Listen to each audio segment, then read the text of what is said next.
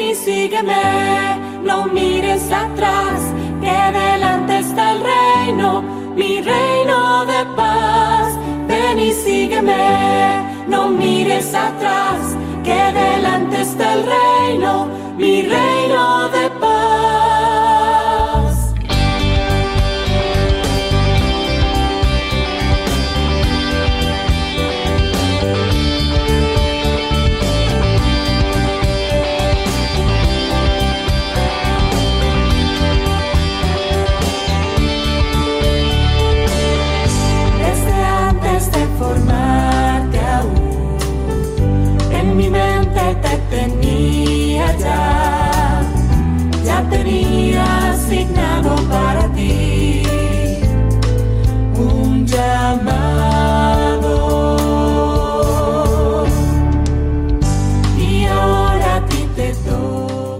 Dios nos amó tanto que envió a su único Hijo para salvarnos y reconciliarnos con Él.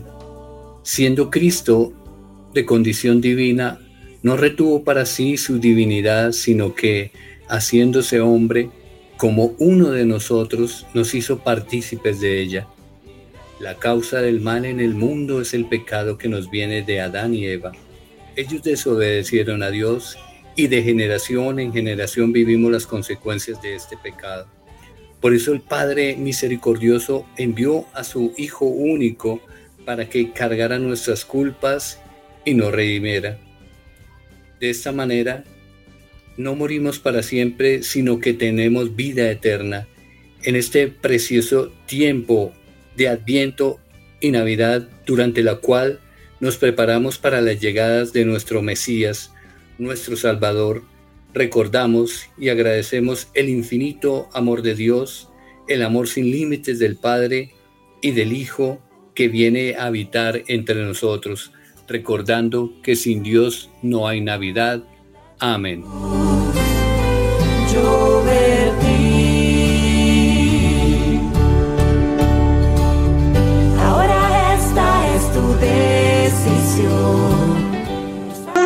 Buenos días, queridos oyentes. Otro programa más de Benisígueme con Alexander Vergara, Héctor Marín y Lucero Zuluaga, quien les habla. Eh, vamos, queridos oyentes, en este programa tan especial a hablar sobre el Adviento, la Navidad, las costumbres de esta Navidad que no hay que dejarlas perder, hay que incentivar a nuestra familia, a que nos motivemos todos a celebrar con alegría, con esperanza, con fe, esta fecha que es única. Y como puedo pensar de pronto, puede ser mi última Navidad o la de usted, querido oyente. Entonces, que este viento sea especial. No sabes, ¿verdad?, si es el último que vas a vivir. Hay mucho mal a los que hay, hay muchos malos que llamamos lo bueno y hay buenos que llamamos a lo malo, que es la circunstancia que estamos viviendo hoy en día. Eh, es una serie de revoltura, de sincretismo, de fe, de revoluciones internas suscitadas por el enemigo, para que cada uno de nosotros se separe de este gran acontecimiento de la Navidad. Él sabe que es definitivo para nosotros el seguimiento a Jesucristo.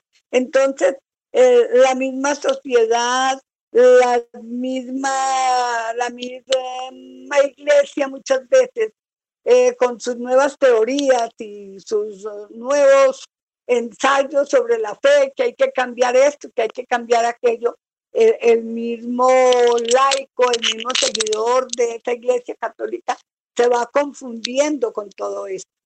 Pero lo que hay que hacer es permanecer en la fe, creer en Cristo Jesús y, y seguir lo que es la ortodoxia de la iglesia, lo que la iglesia nos ha enseñado desde los inicios. Eso es inmodificable, eso es incambiable. El pecado no puede ser bueno a esta altura de la vida. Por esto en este adviento tenemos que contemplar mucho todos nosotros los bautizados, que lo que celebramos en esta Navidad y en todas las Navidades que hemos celebrado es la venida del niño Jesús.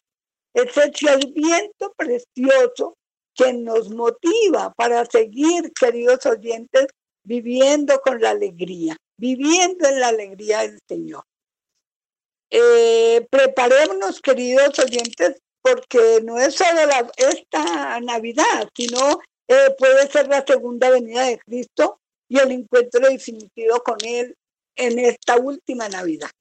Así que, queridos oyentes, yo espero que ustedes estén muy preparados, que hayan hecho un ejercicio ascético todo este adviento, que hayan preparado como tiene que ser para recibir al Salvador en sus hogares, con el pesebre, con la novena y con mucho entusiasmo, porque es que eh, se, han dedicado ciertos medios como a robarnos esa alegría, como a separarnos de esa celebración, cambiándolo por cosas paganas que nada que ver. O Alexander, ¿qué me quiere añadir a lo que estoy diciendo? Pues, mi Lucerito, con un saludo muy especial en este, valga la redundancia, en este especial de Navidad que tenemos en Ven y Sígueme. Un saludo para nuestros queridos oyentes también. El Adviento realmente viene siendo ese periodo con el que empieza el año litúrgico, para que entremos ya un poco en materia, ¿no? Entremos un poquito en materia a, a definirlo. Por supuesto, sabemos que nuestros sacerdotes muy juiciosos han querido y han, han explicado durante este tiempo en qué consiste, pero nosotros pues queremos hacer hincapié, queremos que este programa tenga un color muy especial, un, un aire un poco más mm, acorde precisamente con el tiempo, con esa espera eh, que, que, significa el adviento. Y de hecho, eh, les mencionaba yo que el adviento con el que empieza el año litúrgico es ese periodo comprendido entre el cuarto domingo antes de Navidad y el de Nochebuena. Y tiene unos colores especiales, si nuestros oyentes lo han notado, que son precisamente el color morado y el color rosa, con el que se revisten nuestros sacerdotes. De hecho, en el calendario litúrgico de la Iglesia Católica, el primer día del año no es el primero de enero, sino el primer domingo de Adviento, para que lo tengamos en cuenta, que a veces eh, son, son detalles que olvidamos, los sacerdotes insisten y nosotros lo olvidamos, ¿no? Así como para nosotros el primer día de la semana es el domingo, ¿cierto? Y no el lunes como es el, el día laboral. Bueno, el Adviento es el primer tiempo litúrgico del año que comienza cuatro domingos antes de Navidad y termina precisamente Nochebuena, según el día de la semana, pues en que caiga el día de Navidad. El tiempo de Adviento puede modificarse ligeramente, puede haber una pequeña adaptación. Ahora, los colores con los que se revisten nuestros sacerdotes, que son el morado y el rosa, son precisamente dos colores eh, litúrgicos designados para representar el tiempo del Adviento, lo representan ellos dos y aparecen en las vestiduras, ¿sí? Como lo mencionamos ya. En los velos también del templo, en el tabernáculo, en la parte frontal del altar y también en las coronas de Adviento. El morado tiene mayor uso como símbolo de penitencia y de preparación. Fíjense lo bonito que es, que es no solamente una simbología, sino es una motivación. El hecho de que nosotros veamos también a nuestros sacerdotes con revestidos con estos colores nos debe llevar a esta reflexión, que es un tiempo de penitencia, como sucede también en Cuaresma, que es un tiempo de prepararnos, ¿no? Un tiempo de reevaluar cómo está nuestro caminar, nuestro camino hacia Dios y cómo está ese esperar también a nuestro Señor, porque precisamente Lucerito lo mencionaba que es también un tiempo de preparación para esa segunda venida de nuestro Señor Jesucristo. Pero no, no quiero ahondar en esa parte porque ya lo, contemplaremos más adelante. El morado mm, el, tercer, el tercer domingo, eh, conocido como el domingo de Gaudete, ya no se emplea el morado, sino se emplea es el rosa. Digamos que para la fecha en la que estamos nosotros eh, próximos a celebrar viene siendo hace ocho días que se usó, ¿sí? Y a diferencia, digamos, de lo que sería el moradito, que es esa penitencia y preparación, el, el rosa representa es la alegría por la venida de nuestro Señor Jesucristo, ¿sí? Pero bueno, y precisamente antes de entregarle la palabra a Ticol y con esta alegría de la que nos están hablando los colores de esta temporada de Adviento, pues queremos, queremos hacer un primer corte con un villancico muy bonito. Vamos a disfrutarlo y vamos con este villancico también a hacer una oración. ¿Por qué? Porque el que canta ora dos veces. Entonces, ya retornamos.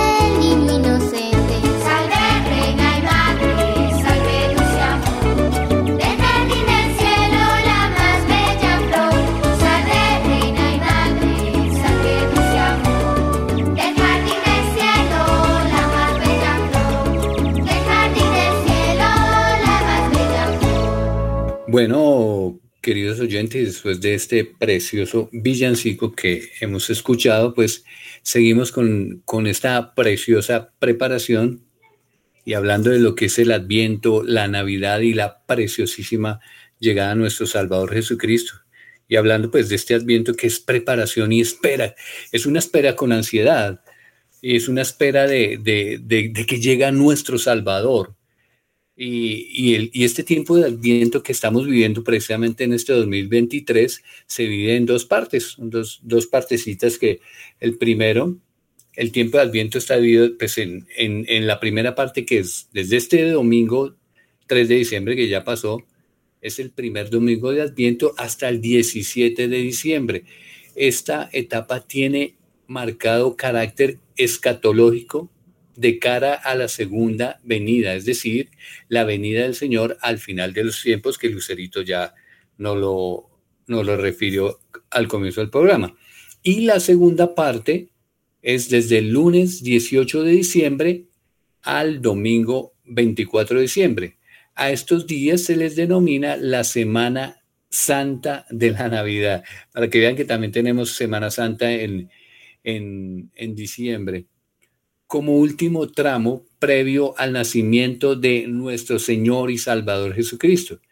La iglesia intensifica la preparación de los corazones orientándose a la meditación del misterio de la encarnación, es decir, la irrupción de la, de la segunda persona de la Santísima Trinidad en la historia de la Navidad. O sea, es abrimos nuestro corazón, ¿sí? porque no solamente es, vamos a poner en la imagen del niño Dios el 25 de diciembre a las 12, sino es abrir porque cada corazón de nosotros es un pesebre y es que nazca o que, o, si ya lo tenemos, que el Señor se afirme en nuestros corazones. Ese es el precioso tiempo de Navidad. Bueno, mi querida Lucero, pues seguirá en esta preciosa preparación a la Navidad. Gracias, chicos. Eh, resulta que como nos estamos preparando en, el mismo viento, usted prepara el pesebre, la novena, en muchos lugares hay posadas, que es diferente.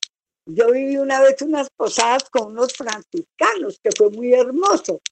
Y salíamos con el niño Dios a recorrer todas las calles y a dejarlos en determinadas familias para que ahí le hicieran la bienvenida y los festejaran. Bueno, pero lo, lo muy colombiano para nosotros es el pesebre.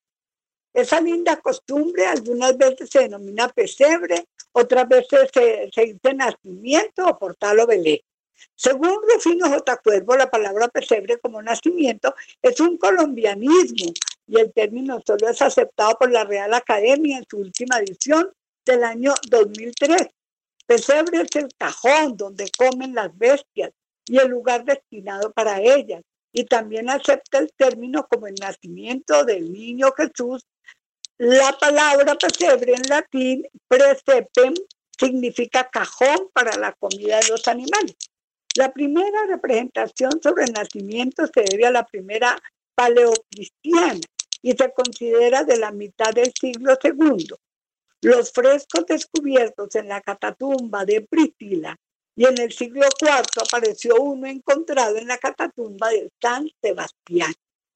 El pesebre, como un modelo a escala del nacimiento de Jesús, se le debe a San Francisco de Asís, en el pueblo italiano de Grecio, que había un médico llamado Juan Belita, a quien Francisco brindaba su amistad y en varias oportunidades Juan le había ofrecido su ayuda incondicional. Dos semanas antes de la fiesta de la Navidad, Francisco buscó a Belita y le dijo, si deseas que celebramos en Grecia la próxima fiesta del natalicio, prepara lo que voy a pedirte. Era hacer algo para recordar a aquel divino niño y las incomodidades que sufrió en un humilde pesebre sobre una paja húmeda acompañado por un asno y un buey. Francisco tuvo que pedir consentimiento al Papa Honorio III y empezó a hacer un pesebre en un frío campo de Grecio, en una gruta que pidió prestada a su amigo Juan Belita. Con un asno y un buey, y como se lo imaginaba, creó un pesebre. Y llegó el día de enseñárselo a las gentes, quienes con mucha alegría y emoción se sintieron conmovidos fueron invitados religiosos de todas partes, iluminaron el pesebre para la noche del nacimiento del Salvador. Así empezó el pesebre en la noche del 24 de diciembre de 1223, en medio de los cantos de los religiosos y de la emoción de Francisco y de todos los asistentes. El buey simboliza la paciencia y el trabajo, y el agno significa la humildad.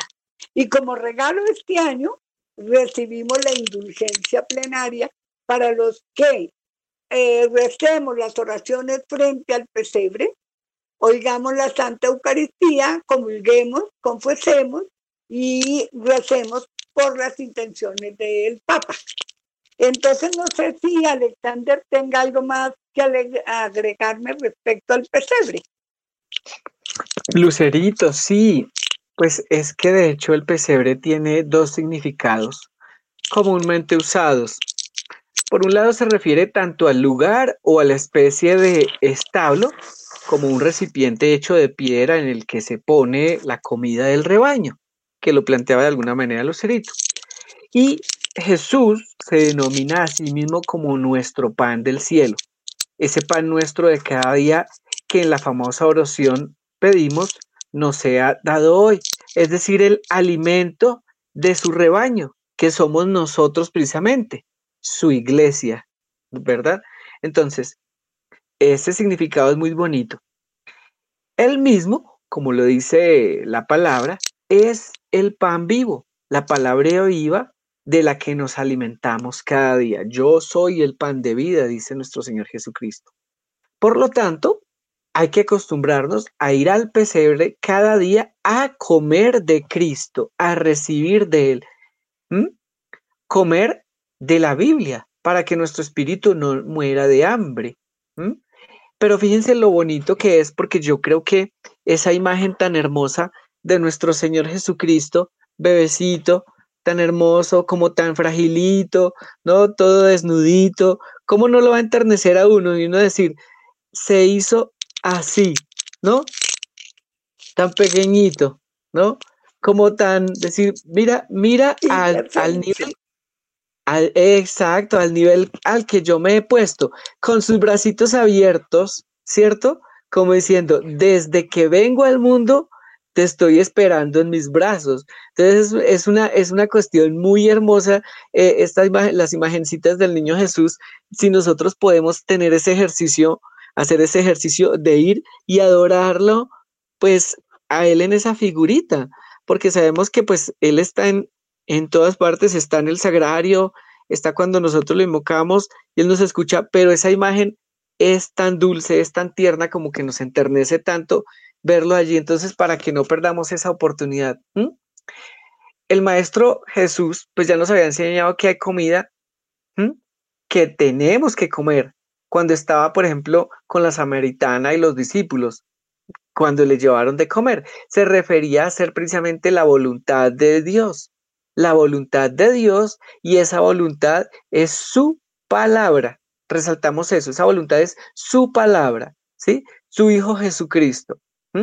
Entonces, eso es lo hermoso, lo hermoso, digamos, de, de poder tener el pesebre, de poder hacer, tener esta recreación, esta recreación misma de ese nacimiento. Nosotros mismos nos hacemos allí como pastores, ¿no?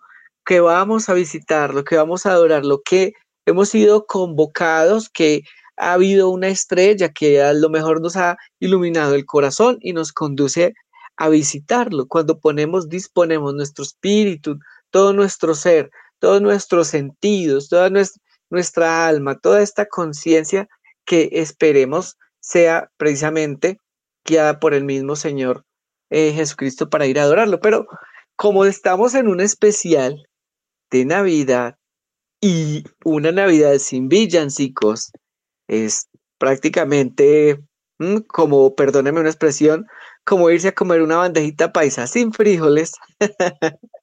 Entonces, vamos a irnos a escuchar otro villancico muy hermoso y a disfrutarlo un poquitito y a meditar también con su palabra.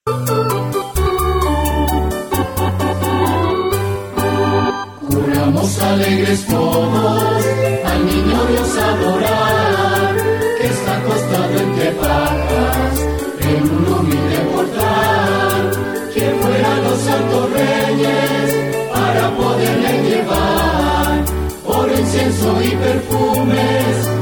sedas para una cual y sedas para una cual.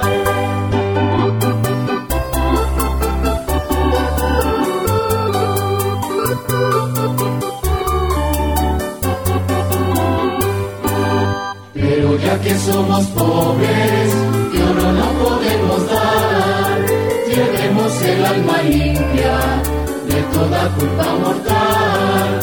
Y si queremos que el niño nos ame de corazón, cantémosle con afecto nuestra sencilla canción, nuestra sencilla canción.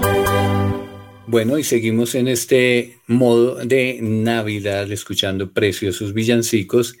Y Alexander hacía referencia eh, a esa estrella, a esa estrella de Belén, ¿no? Y, esa estrella que, que mi nos habla ahora de, ese precioso pesebre del nacimiento.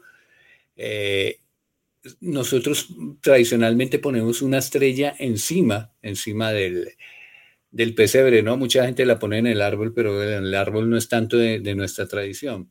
Pero se pone una estrella y para la tradición cristiana, la estrella de Belén sirvió de guía para los reyes magos, ¿no? Recordando que la tradición los llama Melchor, Gaspar y Baltasar, pues para llegar al sitio de nacimiento de nuestro Señor Jesucristo.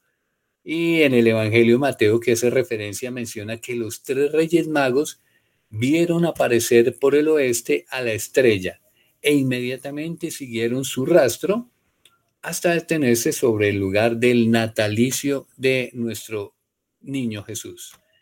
Los reyes magos entraron al humilde establo y fueron recibidos de buena manera por parte de San José y la Santísima Virgen María, junto a los pastores, el ángel Gabriel y los animalitos, los bueyes, el arno, los corderitos, pues que los ponemos también el pesebre, para presenciar el momento de pureza en la entrega de obsequios a Jesucristo como oro, mirra e incienso. Acuérdense, queridos oyentes, los regalos son para el que ha nacido, para el que nació, para el Salvador, ¿sí?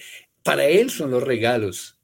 Tengamos en cuenta eso, porque le compramos regalos a todo el mundo y el de nuestro Señor y Salvador ¿No querrá un corazón puro, un corazón limpio, un corazón dispuesto para que lo recibamos? La llegada del Salvador era motivo de alegría y llanto en aquellos tiempos. ¿sí? Y según la Biblia, pues Herodes ordenó la captura del niño, pues sabía la misión ya asignada para el recién nacido, salvar al mundo de la maldad, la impureza y la injusticia. ¿Será que estamos viviendo estos tiempos ahora nuevamente, mi querida Lucerito? Ave María, si estamos en esas, en ese remolino de pecado, en ese remolino de lo bueno con lo malo, lo que les decía al inicio, que da tristeza ver cómo en la misma iglesia están involucradas tantas fuerzas oscuras que quieren distorsionar nuestra fe y apartarnos de ella. Por eso debemos permanecer en oración en estas novenas que estamos haciendo. Pidámosle a nuestro Señor que el mundo cambie, que seamos otras personas, que no nos dejemos llevar por el paganismo, por las malas costumbres. Tanto que hay que pedirle a mi Señor en el pesebre. Miren, esa última oración que el Señor dice que todo lo que quieras pedir, Pídelo por los méritos de mi infancia y nada te será negado. Háganle ahí un pari a la novena y pídanle por Colombia, por su paz, eh, por la conversión de todos estos gobernantes que nos llevan al caos. Pidámosle por la conversión de nuestros hijos, de nuestra familia, de tantos y tantos pecadores que se están cada día perdiendo más por los jóvenes por los jóvenes que están en mal camino y hay que parar esa locura, porque esto es una pura locura con los jóvenes, de ver cada día más perdida esta juventud, a los niños, a los de los cuales abusamos diariamente, para que sean protegidos. Mire, todo lo que le pida uno a nuestro Señor, Él detiene todas esas cosas oscuras, esas fuerzas oscuras que vienen acabando con la humanidad y apartándola de la fe. Entonces logremos estas novenas que son hermosas para que le podamos pedir a mi Señor que yo sé que Él nos va a escuchar. Entonces mi pedacito es la novena de aguinaldo. Es posible que en cada país se acostumbre a rezar una novena de aguinaldo distinta. Y en el transcurso de la historia se han creado varias versiones. Ejemplo de ellas son las siguientes. En el siglo XVII en España se acostumbraba a rezar la novena de la expectación, hecha por la franciscana española María de Jesús Agreda en 1602. Esa novena se hacía en diciembre y en marzo, y la monja decía que esta le había sido dictada por Dios. Luego se conoció una novena escrita por el franciscano ecuatoriano Fray Fernando de Jesús Larrea, nacido en Quito en 1700 y fallecido en Cali en 1773.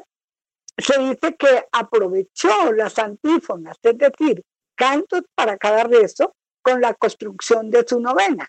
La novena que se reza en Colombia se hizo a finales del siglo XIX y se le debe a la hermana María Ignacia, cuyo nombre antes de ingresar al noviciado en la compañía de María era Bertilda Santera Costa.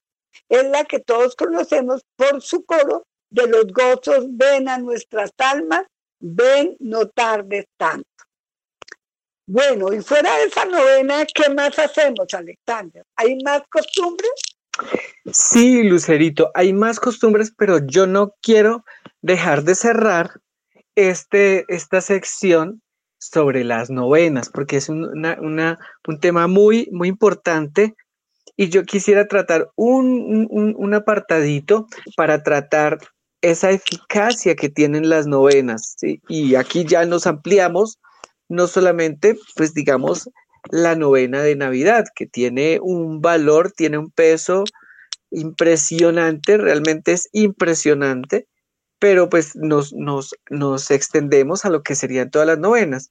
Y entonces, en esa eficacia, las novenas que requieren, requieren precisamente humildad, que requieren confianza, requieren perseverancia, que son tres importantes cualidades de la oración ¿sí? y de la oración eficaz. Muchísimos, pero prácticamente innumerables santos rezaban novenas con gran devoción y a la vez de, de muchos siglos, pues evidenciando muchos milagros, ¿sí? Se han conseguido a través de la oración de las novenas, porque precisamente esto, ¿esto qué es? Fíjense que si uno lo analiza, si uno lo analiza, es como si estuviera uno haciendo el ejercicio de la viuda insistente, ¿sí? Es un ejercicio de la viuda insistente que finalmente consiguió el resultado, aunque el juez, en este pasaje bíblico, aunque el juez no era que le tuviera pues como mucha voluntad de colaborarle, le concedió lo que ella pedía. Entonces, de alguna manera es eso, ¿no? Es como, como que nos permite mostrarle al Señor, eh, confío en ti, Señor, pero también ofrezco, ¿sí? Confío en ti, pero también ofrezco tal vez noches, un poquito, una horita, media horita, 20 minuticos de, de vela, de no dormir, de, hacer un esfuercito y eh, es precisamente es, ese ejercicio. Y humildad, porque finalmente una novena uno no va soberbio, bueno Señor, entonces le canto aquí los gozos, pero ¿cuándo es que va a llegar eh, lo que me está prometiendo, lo que yo quiero? No, es con humildad, es con sencillez, ¿no? Simplemente para cerrar este, este capítulo, esta sección de, de las novenas, Em, un ejemplo del origen milagroso de algunas de estas es precisamente en honor a San Francisco Javier, de quien en algunos momentos hemos hablado en este programa, en diferentes, en, algunas, situaciones. Y es conocida, por ejemplo, en este caso, como la novena de la gracia. E, en este caso, pues a diferencia de la novena de Navidad, comenzó en 1633. Y resulta que Francisco Javier estaba mortalmente herido por causa de un accidente, le había tenido un accidente. Y él tenía una gran devoción, se le apareció precisamente mm, eh, y él le exhortó a dedicarle las misiones de las Indias. ¿sí? Eh, San Francisco Javier, a quien eh, tenía gran devoción, se le apareció a un, a un sacerdote, a un padrecito, y precisamente lo guió. Bueno, este padrecito, sacerdote, era el padre Mastrilli. Y pues él hizo unos, unos ciertos votos donde iría a visitar lo que se conocería como las Indias. Pero bueno, simplemente para eh, tener una idea así más general de lo que son las, las novenitas, de, cómo es este ejercicio. Pero eh, vamos a irnos a un cortecito. Yo soy el encargado hoy, por lo visto, el DJ, de enviar a los a los villancicos, pero cuando retomemos vamos a tener en cuenta eh, algunos tipos de costumbres, ¿sí? Que era lo que Lucerito al principio me, mencionaba. ¿Cómo lo celebran en otras latitudes? Ah, eh, por ejemplo, se ha popularizado el tema de las, de las posadas en México. y fíjense algo muy bonito ya para cerrar. Eh, pese a las dificultades, pese a, lo complicado que están siendo los actuales gobiernos que tienen estas dos naciones que, serían la nuestra y la de México. Sin embargo, estas dos naciones tienen eh, como estandarte la celebración mucho más fiel de la Navidad, a diferencia, digamos, de otras latitudes. Por ejemplo, en Uruguay no lo celebran. En Uruguay no celebran la Navidad y le cambiaron los nombres. Pero bueno, no vamos a centrarnos en esto, no vamos a agobiarnos, pero sencillamente eso. Pensemos, yo, yo me pongo a pensar en algún momento, perdón, y es qué hermoso que pese a las dificultades o pese que incluso a veces las novelas, las novenas las vuelven como novenas bailables, donde después de la novena hacen parranda y fiesta, el Señor escribiendo en, en letrica, en, en márgenes o en líneas torciditas, extrae por lo menos ese espaciecito de novena que, se, que en ningún otro momento nadie ha hecho. Y fíjense lo curioso, las empresas o las instituciones o entidades en Colombia, gracias a Dios, gracias a Dios, uno ve que todavía lo celebran, ¿sí? Y de alguna manera, personas que trabajen allí que nunca tal vez se han acercado a Dios, que no han tenido el más mínimo encuentro con el Señor, porque tristemente pues eso pasa, o dependiendo cuál haya sido la situación que han tenido eh, o sus experiencias y están lejos de Dios, eventualmente, o como diría uno en el argot, en el argot popular, voluntariamente obligados los llevan los, sus jefes a que asistan a la, novena, o van por los regalitos, la rifa o lanchética, pero de alguna manera se vinculan y Dios es tan hermoso que en, esa, en ese vincularse le da a estas personas gracias para que tengan la posibilidad de encontrarse con Él. Entonces, él, eh, lo bonito de esto también es que Él escucha en este momento, por ejemplo, en Colombia o por ejemplo en México, en estos momentos hay más oración que en otras temporadas. ¿Sí? ¿Por qué? Porque la estamos haciendo a diario. Entonces, si le ponemos muchas más ganas, si le ponemos mucha más fe, ¿cómo no vamos a recibir gracias si es el tiempo en el que prácticamente eh, personas hasta obligadas están orando, ¿sí? Entonces allí, allí Dios llega también. Pero bueno, les pido me excusen por haberme extendido un poquito, simplemente compartiendo una apreciación y que venga ese villancico hermoso que nos espera.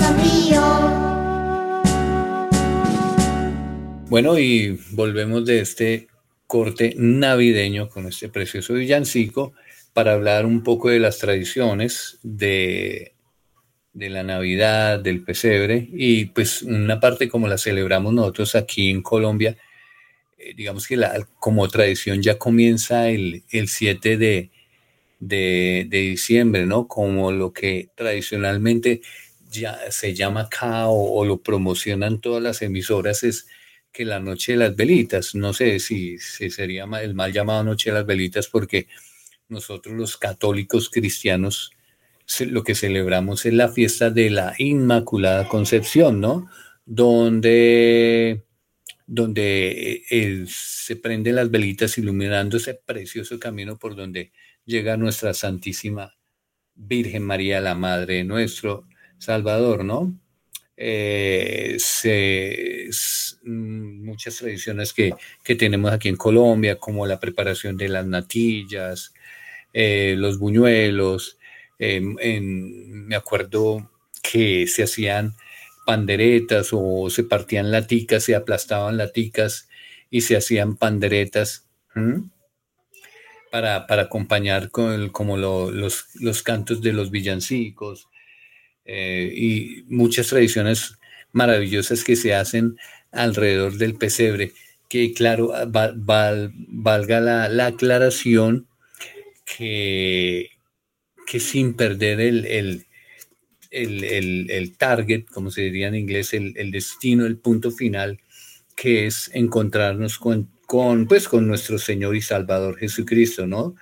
Ese, ese es el punto de, de las preciosas tradiciones que tenemos en Colombia. Eh, y, Lucerito hacía como énfasis de como de, lo que dice en la novena, yo, yo creo que una, una palabra, y se las dejo a, los queridos oyentes para que nos marque en medio de estas tradiciones, es eh, en la oración al niño Jesús dice, ayúdanos a llevar una paz bienaventurada, ¿sí? Ayúdanos a llevar una vida santa, es exactamente, ayúdanos a llevar una vida santa para conseguir una paz bienaventurada. Escuchen esa preciosa palabra, queridos oyentes, que podamos llevar una vida santa, no solamente en esta Navidad, sino en el resto de, de nuestras vidas. Bueno, mi querida Lucerito, continúa con esas preciosas tradiciones. Sí, te pusiste a analizarlo de la novena y qué rico hubiera sido este programa analizando cada palabra de esa novena que de verdad tuvo que ser dictada por Dios, porque cada palabra nos conmueve hasta la médula. A mí cada novena me deja una enseñanza cada día, me deja un regalo nuevo, eh, toda esta hermosura de, oración que es esta novena, este compendio de la novena del niño Dios. Yo quisiera hacerla todo el año, porque es tan hermosa que en mí queda marcado desde niña pequeñita. Yo recuerdo haciendo la novena con mis padres y con mis hermanitos.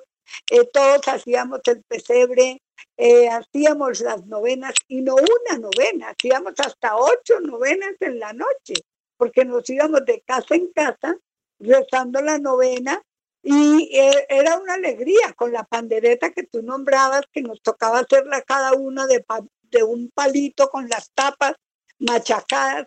Y, y, eso era la belleza, la alegría, la inocencia de los niños cantando los villancicos. Bueno, yo voy a hablar del traído del niño Jesús. En el concilio de Trento surgió la contrarreforma católica y con ella se creó la King, el niño Jesús, que repartía regalos el día de la Navidad. En España y en los países de América Latina que fueron conquistados por los españoles, se tiene la costumbre de que los regalos son traídos por el niño Jesús. Antes se ponían en la cama, debajo de la almohada, debajo de la cama. Ahora con la influencia del tal Papá Noel y otras costumbres, los regalos se ponen al pie del árbol de Navidad. A los niños durante el año se les pide que se porten bien para que el niño les traiga lo que desean. En la noche del 24 de diciembre los pequeñines se acuestan con la enorme ilusión de encontrar el ansiado regalo. Es una tradición muy hermosa con, con nuestros padres mi madre nos acostaba a nosotros mm, ocho de la noche y a las doce, una de la, cuando ya nacía el niño, nos despertaba que ya el niño había traído los regalos. Eso, querido Alexander, es una hermosura y querido Héctor, espero que no se pierda, que Colombia siga con estas hermosas tradiciones, que sigamos haciendo esta novena año tras año y y recordemos que toda oración bien hecha sube al cielo, más hecha con la humildad que Dios nos pide para la oración. Yo pido al, todo creador, a, a, mi Señor Dios, el Rey Celestial, que nos ilumine a todos los colombianos y nos haga conscientes de que sin Él somos esqueletos andando, perdemos toda la gracia. Eh, ninguno puede crecer lejos del tronco. Ninguna rama puede crecer lejos del tronco y nosotros somos ramas adheridas a Cristo Jesús, porque Él nos rescató del pecado. Así que no olvidemos eso, querido oyente, que es lo que tenemos que celebrar a diario. El amor de Jesús por todos nosotros, que se hizo niño, inocente, padeció todo lo que padece un hombre y más por rescatar. Ahora le dejo a Alex la palabra final, y yo creo que ya vamos llegando a los minutos finales, para que nos concluya este tema que hemos traído en el día de hoy.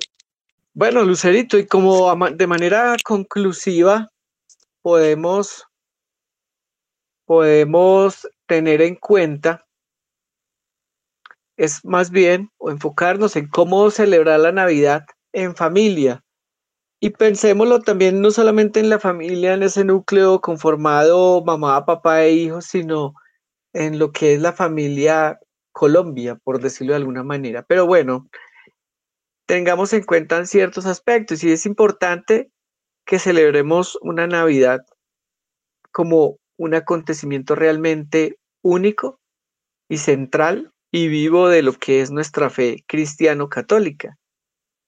La celebración del cumpleaños o la celebración de un cumpleaños es siempre ocasión de alegría, de dar gracias a Dios por las bendiciones recibidas, por celebrar con los seres queridos. Y pues prácticamente en pocos días y ya para este programa eh, estamos hablando de, de, de a medianoche del día de mañana estaremos celebrando este nacimiento de nuestro Señor Jesucristo. Y precisamente es una ocasión para tener eh, esa misma disposición de reunirnos en, familia, de, de, cantarle a nuestro Señor Jesucristo, bienvenido, Señor reconciliador, acércate a nosotros, a nuestras vidas, a nuestra nación.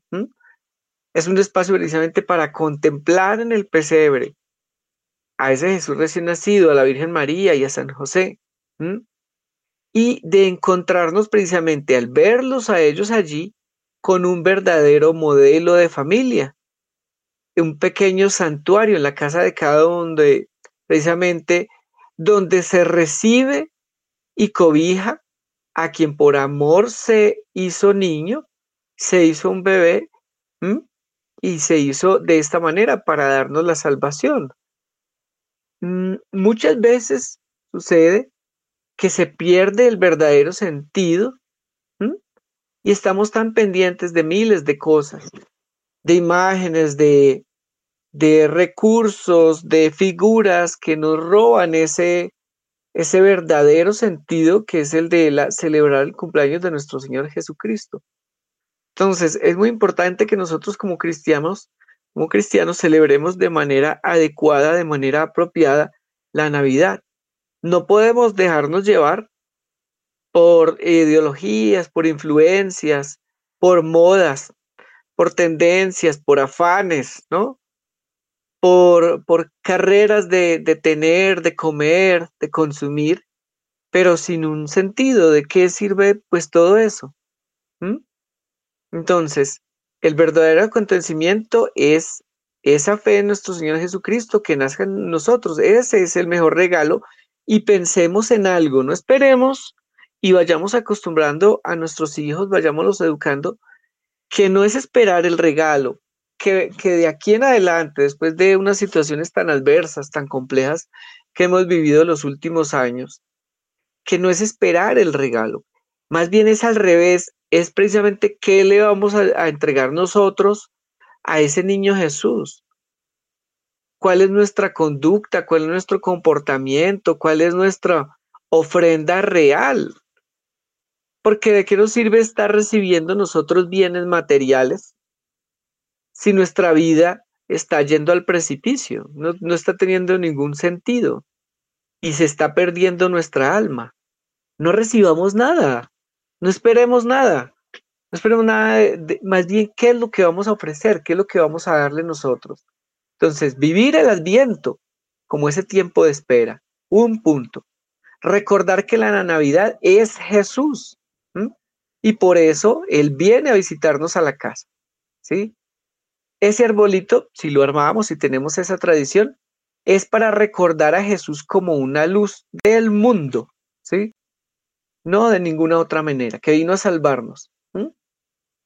Y en, en familia es muy importante, hay muchos más elementos que podemos tener en cuenta, pero ya para cerrar es asistir a la Santa Eucaristía a recibir a nuestro Señor Jesucristo. Es el mejor regalo que podemos ofrecer.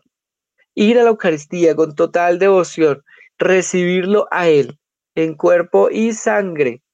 Y es el mejor ofrecimiento. Así en casa no esté ni el buñuelo, no esté ni la natilla, no esté ni el pavo, no esté nada más, pero si estamos con lo, con lo que realmente es importante, nada más, nada más bastará. Entonces quiero entregarle la palabra a Lucerito en este minutico que nos resta para que despida pues este año eh, de labores de Ven y sígueme. Claro que sí, querido Alexander, querido Hector. Eh, aquí quiero darle las gracias a ustedes dos por haber sido tan generosos en este programa de Ven y Sígueme, estar siempre disponibles para la Radio María en estos programas que han sido de una catequesis profunda todo el año. Hemos escogido unos temas muy hermosos, espero que a todos les hayan gustado y si alguna sugerencia hay, pues en Radio María se recibirán para saber qué más podemos hacer por una catequesis perfecta en este momento en que la fe se está resquebrajando por tantas cosas que están sucediendo. Eh, queremos animar al oyente para que eh, piense siempre que uno sigue a Jesús y solo a Jesús, no a los hombres, es a Jesús, el único Salvador, el verdadero Salvador, el con el que ineludiblemente nos hemos de encontrar algún día. Entonces, agradecidos con Radio María porque nos ha permitido trabajar para ustedes en estas constantes catequesis de tantos años, eh, deseándoles un feliz año y sobre todo una Navidad santa, una Navidad llena de amor, de perdón, de reconciliación y que tras todo eso que vamos a sentir, rescatemos así la verdadera paz para Colombia, la paz que solo viene de nuestro Señor Jesucristo.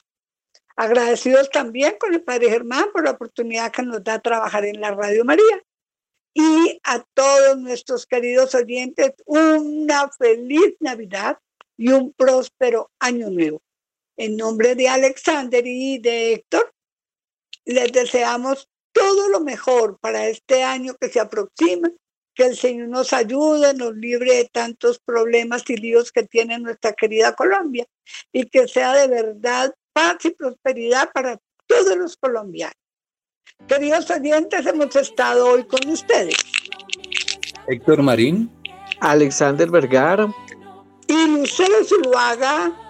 Que tengan ustedes un feliz día. Que Dios los bendiga. Quedamos en los brazos de la Madre de Dios. Amén.